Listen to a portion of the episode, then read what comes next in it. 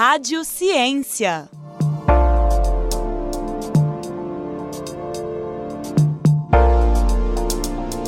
Oi, gente, eu sou Marina Martins e hoje no podcast Rádio Ciência vamos falar sobre a pesquisa científica.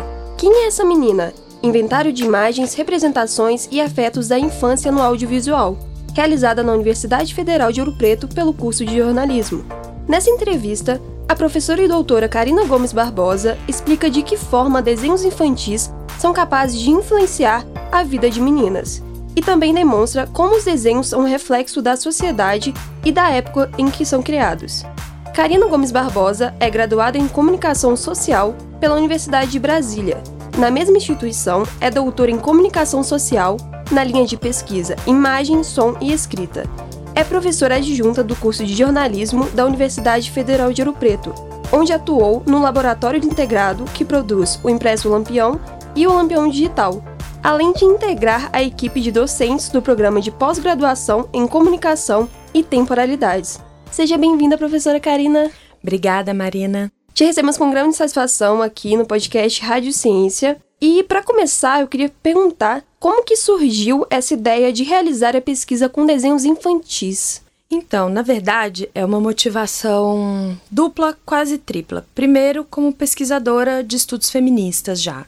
Em tudo que eu lia, em tudo que eu pesquisava, eu percebia que essa ideia da menina, essa figura da menina, era sempre uma coadjuvante ou ela está invisível nos estudos feministas. A gente está sempre pensando na mulher, na mulher mãe, na mulher trabalhadora, numa mulher autônoma, mas essa figura que ainda vai virar uma mulher, a gente pesquisa muito pouco.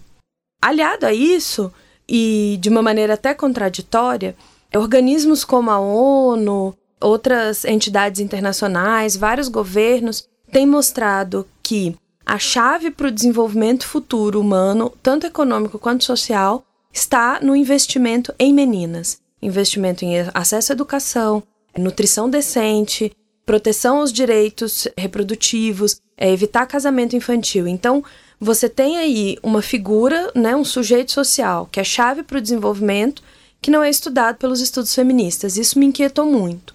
E de outro lado, a maternidade, ela produz um rasgo, né? Quando a gente é mãe, se assume mãe, isso muda muita coisa, né? E ser mãe se integrou à minha identidade de uma maneira que eu comecei a pensar em coisas que eu nunca tinha pensado antes. Eu sou mãe de uma menina e ser mãe de uma menina mudou a direção de toda a minha trajetória. Então, tudo que minha filha assiste, eu assisto com ela todos os desenhos novos que ela vai ver, eu vejo para ver se eles estão ok. E aí eu comecei a pensar, opa, o que, que é isso que essas meninas estão vendo? Tem alguém estudando isso? A gente está olhando para essas representações, a gente está olhando para esses produtos, a gente está olhando para essa cadeia de consumo que é gerada a partir desses desenhos. Então foi essa tripla inquietação que produziu esse projeto. E o objetivo veio disso, então, né? Dessa inquietude de poder tentar demonstrar uma nova imagem das meninas, então. Isso, e de poder entender o que que o audiovisual, o que que a mídia constrói como imaginário de menina. Porque é óbvio que esse imaginário circula, ele é um reflexo, mas ele também ajuda a produzir a ideia de menina, ele gera ansiedades, ele produz uma pedagogia de sociabilidades. Então eu queria tentar entender o que, que o audiovisual pensa como menina e a partir daí a gente politizar isso dentro dos estudos feministas. E qual que é o significado do título Quem é essa menina? O título do projeto, né, ele vem de um filme da Madonna dos anos 80, que se chama Who's That Girl? Quem é essa garota? E é um filme, parece banal, né? Mas ele é um filme que tem uma representação muito moderna de uma juventude feminina. No filme a Madonna e a co-protagonista dela elas rejeitam o amor romântico e resolvem viver uma vida independente de amizade e trabalho entre elas. Então, eu olhei para aquilo e falei assim: olha, tem uma referência pop, tem uma referência da cultura pop que está dentro do meu estudo, né? Eu tô estudando desenho animado, é cultura pop pura. Tem uma referência de audiovisual e tem uma referência feminista. Na tradução, eu mudo a ideia de garota para a ideia de menina por uma opção política e epistemológica de pensar que garota eu posso entender como mais adolescente, mais jovem, e menina eu tô ligando mais à infância. Aí a uhum. gente faz essa paráfrase lá do filme e da música da Madonna. E a escolha desses desenhos, como que foi feita? para poder oh. utilizar na pesquisa? Então, hoje a gente já está numa quarta, quinta fase da pesquisa. Ela nasce lá no primeiro momento, a gente pegou todos os canais a cabo que tem programação infantil. Por que os canais a cabo? Porque praticamente você não tem mais programação infantil na TV aberta. A gente mapeou toda a grade de programação desses canais. Depois a gente separou os canais que são mais voltados para a primeira infância. Primeira infância vai de 0 a 6 anos, segundo os organismos internacionais. Então ficaram mais ou menos quatro canais e um outro programa de mais algum canal. Depois a gente fez um recorte das personagens humanas, meninas. Então, porquinhas, fadinhas, naquele primeiro momento não entraram no estudo. A gente queria meninas humanas. E a partir daí a gente começou a mapear. Nós estudamos nessa primeira fase 23 personagens. E a partir daí essa pesquisa foi se desdobrando. Então, num segundo momento, a gente estudou as protagonistas da plataforma Netflix. Depois a gente estudou, fez um recorte histórico com as protagonistas dos anos 80 e 90, para a gente começar a construir uma historicidade desse imaginário de meninas, para ver permanências, para ver rupturas. E hoje, nesse momento, nós estamos estudando as personagens super-heroínas das animações televisivas. Então a gente vai fazendo mesmo primeiro um, um, mapeamento cartográfico. A partir desse mapeamento, a gente seleciona quem que a gente quer estudar. E por que a escolha dessas meninas de até seis anos? Foi uma, um, uma opção, um recorte de pesquisa por entender que a primeira infância é uma fase que é um consumo ainda não autônomo das telas, né? As crianças ainda precisam de uma mediação de um cuidador, de uma cuidadora, né? Seja pai, mãe, avós, babás, escola mas esse consumo tem crescido consideravelmente. E, ao mesmo tempo, o Conselho da Sociedade de Pediatria, do Unicef, é que o consumo de telas até 6 anos seja muito baixo. No Brasil, esse consumo é de mais ou menos 3 horas e meia, se eu não me engano, segundo os últimos dados. A recomendação é que seja de uma hora. Então, eu queria entender essa exposição dessas meninas. O que não impede da gente avançar nisso, porque a menina não deixa de ser menina quando faz seis anos. Em outros estudos, eu tenho pesquisado, inclusive, meninas maiores, mais velhas, de 11, 12 anos, né? Agora, quando a gente está olhando para super-heroínas, a gente olha para algumas pré-adolescentes também, porque são os desenhos que tem. Mas o foco naquele primeiro momento, nesse momento fundador, é essa primeira infância. E, de acordo com o que você pode observar, como que essas meninas elas reagiram aos desenhos animados no meio da sua pesquisa? Então, a gente ainda não deu esse passo, que é um passo fundamental, de ouvir as meninas. A gente ainda está tentando entender esse universo. Parece banal, né? Parece que está tudo dito, mas nem tudo está dito. E a gente vai fazer estudos de audiência, mas nesse momento a gente tem pistas de espectatorialidade, né? De observações mais informais. Então, assim, esse universo audiovisual ele vai se espelhar em práticas escolares. Por exemplo, desde as festinhas infantis até as brincadeiras das escolas. Então, em muitas brincadeiras escolares, as meninas vão simular os enredos desses desenhos animados. As meninas, vamos supor, elas não brincam só de pique-pega, elas brincam de Frozen. Então, é óbvio, isso não destrói a infância, mas isso transforma a infância porque passa a ser uma infância mediatizada. Ela também cria relações de consumo, que são relações de consumo que vão refletir diferenças e opressões de classe. Então, crianças pobres, elas não entram nessas redes de consumo, elas não têm dinheiro para ter a boneca, para ter a fantasia, para ter a mochila, o lápis de cor. Isso gera ansiedade, isso gera exclusão. Então, tudo isso a gente já consegue mapear nessa observação informal. Ainda não demos esse salto para a pesquisa de recepção. Então vocês não observaram as meninas, mas como que foi realizada então a análise, mesmo desses desenhos que foram assistidos por elas? Bom, primeiro a gente a gente seleciona os desenhos. Dentro desses desenhos a gente vê quantos episódios existem, faz uma seleção amostra entre 5 e 10 episódios aleatórios. Por quê? Porque muitas vezes o consumo desses desenhos não é seriado de um episódio para o outro, você vê o que está passando, e muitas vezes consumo é aleatório. A gente assiste aos desenhos e aplica sobre os desenhos um questionário, um formulário de pesquisa que é quali quantitativo. A gente colhe esses primeiros dados que já dão um panorama bem grande para a gente, e a partir disso, as protagonistas que a gente achou mais relevantes nessa primeira fase, para submetê-las a um estudo qualitativo. Que a gente faz uma análise fílmica, que é uma metodologia audiovisual, né, de pesquisa uhum. audiovisual, a partir do nosso background de estudos feministas e estudos culturais, para entender em detalhes na cena, nos diálogos, no, no enquadramento, na, na, própria materialidade da animação, o que está sendo representado.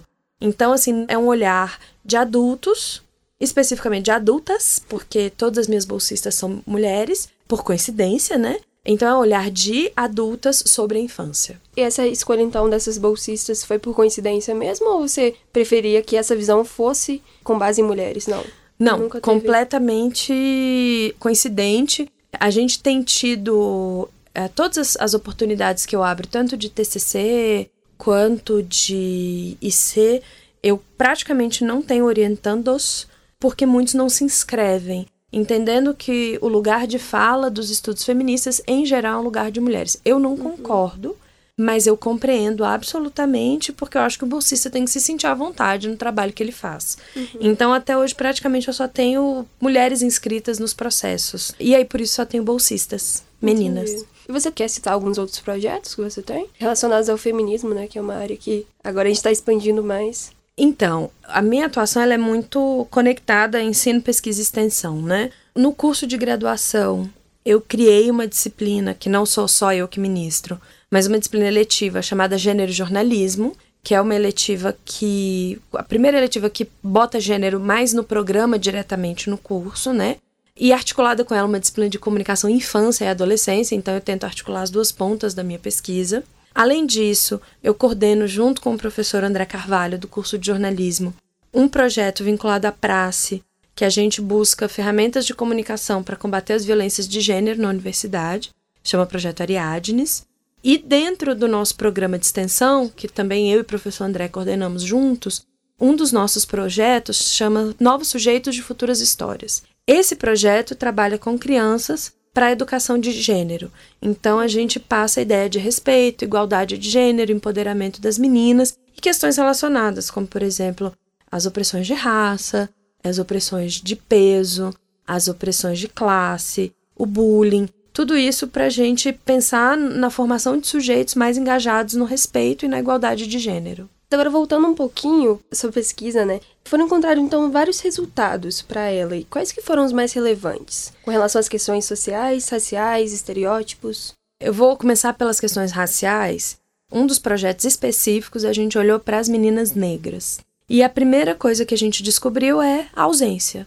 A gente tinha mais de 70 protagonistas brancas e seis protagonistas negras. Então, isso foi o primeiro baque. Quando a gente se debruçou com mais detalhes sobre esses seis desenhos, e aí a gente trouxe mais um desenho para ampliar esse corpus de uma coprotagonista, né? A gente olha para esses desenhos e descobre que essas meninas negras dentro dos desenhos, elas estão profundamente sozinhas. Elas são negras, muitas vezes elas têm famílias negras e só. Elas não convivem com mais ninguém negro. Então elas são uma ilha dentro de um ambiente completamente branco. E ao mesmo tempo, esses desenhos mostram um ambiente que é pós-racial, como se para uma menina ser negra fosse igual a ser branca. No desenho é assim, mas a gente sabe que na vida real não é assim, é muito diferente. Então, como esses desenhos apagam completamente a existência do racismo, essas meninas não têm nenhum tipo de ancoragem para discutir as questões de raça. E a pergunta que vem é: por que, que essas meninas dos desenhos são negras? Para cumprir uma cota do mercado? Para a corporação capitalista poder dizer que tem sim personagens negras? Mas basta que a personagem seja negra ou a gente precisa levantar questões? Isso também tem uma outra questão que, assim, a gente não pode entender um produto audiovisual de entretenimento, seja ele um desenho, um filme, um seriado, como uma aula ou uma só uma bandeira. Mas ao mesmo tempo que a arte e a cultura, ela não pode ser completamente politizada ou sequestrada pela política, ela não pode ser completamente despolitizada. Porque ela não está alheia ao mundo.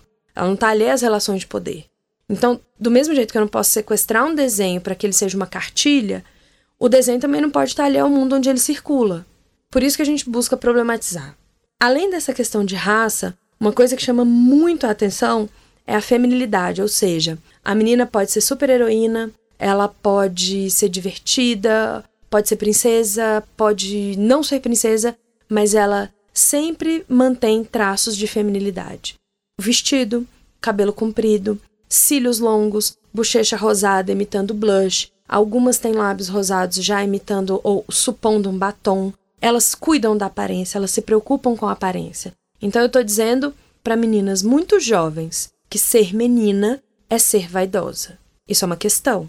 É uma questão porque não existe um modelo de feminilidade, não existe um modo de ser menina, e para ser vaidosa, você precisa consumir produtos de beleza. Então, muito cedo você está trazendo essas meninas para uma rede de consumo da indústria da beleza, que é uma indústria que é muito penosa sobre as mulheres, dizendo para elas que assim é uma menina. E se você desvia disso, logo você não é uma menina. E a última descoberta, que para mim é, é dessas mais importantes, é a questão do amor romântico. Isso tem se transformado, mas não completamente. A gente ainda tem muitas meninas apaixonadinhas, com namoradinhos, perseguindo meninos, armando artimanhas para conquistar os namoradinhos. São meninas dos desenhos de 4 anos, de 6 anos, de 8 anos. E aí, como é que eu falo sobre isso no universo que a gente tem campanhas como Criança Não Namora? Mas a criança do desenho namora. A menina do desenho está apaixonada. E aí? Como é que a gente concilia essas duas instruções, entre aspas, que a criança está recebendo? Uma do mundo, dos pais, da escola, das redes, da televisão e outra também da televisão. Esses achados, acho que eles são achados muito perenes que a gente tem é, mantido em todas as etapas da pesquisa e que, a meu ver, são problemáticos, a gente precisa discuti-los. E agora, então, para finalizar, assim, qual que foi a relevância, então, que você viu dessa pesquisa para a sociedade? Eu acho que, em primeiro lugar, a gente pensar a menina como protagonista dos estudos de comunicação e dos estudos feministas, ou seja, um sujeito social que se move no mundo e que precisa ser estudado com carinho, com detalhe, com profundidade. Então, colocar a menina no campo como um objeto de pesquisa relevante é um primeiro resultado, é um primeiro resultado importante, né? E a gente precisa olhar para esse sujeito. Quando a gente pensa hoje na Greta Thunberg, que é a ativista ambiental europeia, é uma menina que está dizendo para o mundo que o mundo precisa mudar. Então as meninas estão aí. A Malala era uma menina quando ela começa a trajetória dela pela educação. Então nós precisamos estudar esses sujeitos e aquilo que esses sujeitos consomem. As representações midiáticas, os livros, as cantigas, as brincadeiras, os brinquedos, as fantasias. A gente precisa entender esse universo. E além disso, olhando especificamente para o nosso objeto empírico, né, para os desenhos, também é importante a gente entender que mensagens são essas. Não para proibir ou para mudar os desenhos, mas para problematizá-los, para perceber que não são representações naturais e que esses dados que trazem uma ideia ou algumas ideias de menina não são naturais, são sociais, são culturais, são históricos e a gente precisa tomar uma decisão se a gente aceita isso, se a gente quer mudar isso e como a gente muda isso. Para finalizar, então, houveram algumas bolsas, né, que você citou lá no, no início, e elas foram financiadas por quem e quantas foram? Hoje a gente está na quinta bolsa de C, algumas foram voluntárias, né, e algumas foram financiadas por FAPEMIG, CNPq e pela própria UFOP, né? Eu acho que é um, um apoio fundamental para a formação tanto de pesquisadores quanto para a própria realização da pesquisa, porque é um material muito grande para a gente se debruçar. Então, muito obrigada mesmo, viu, professora Karina Gomes Barbosa. Com certeza, pelo que você acabou de dizer, essa pesquisa foi relevante para a sociedade e em especial para essas meninas, essas garotas. Muito obrigada mesmo. Viu? Obrigada a você, Marina. Com supervisão de radiojornalismo de Glaucio Santos e trabalhos técnicos de Cimei Gonderim, o podcast Rádio Ciência fica por aqui. E se você curtiu o episódio de hoje, confira outras produções no site radio.fop.br ou acesse as redes sociais da Rádio FOP Educativa, no Facebook Rádio FOP e no Instagram arroba Rádio FOP.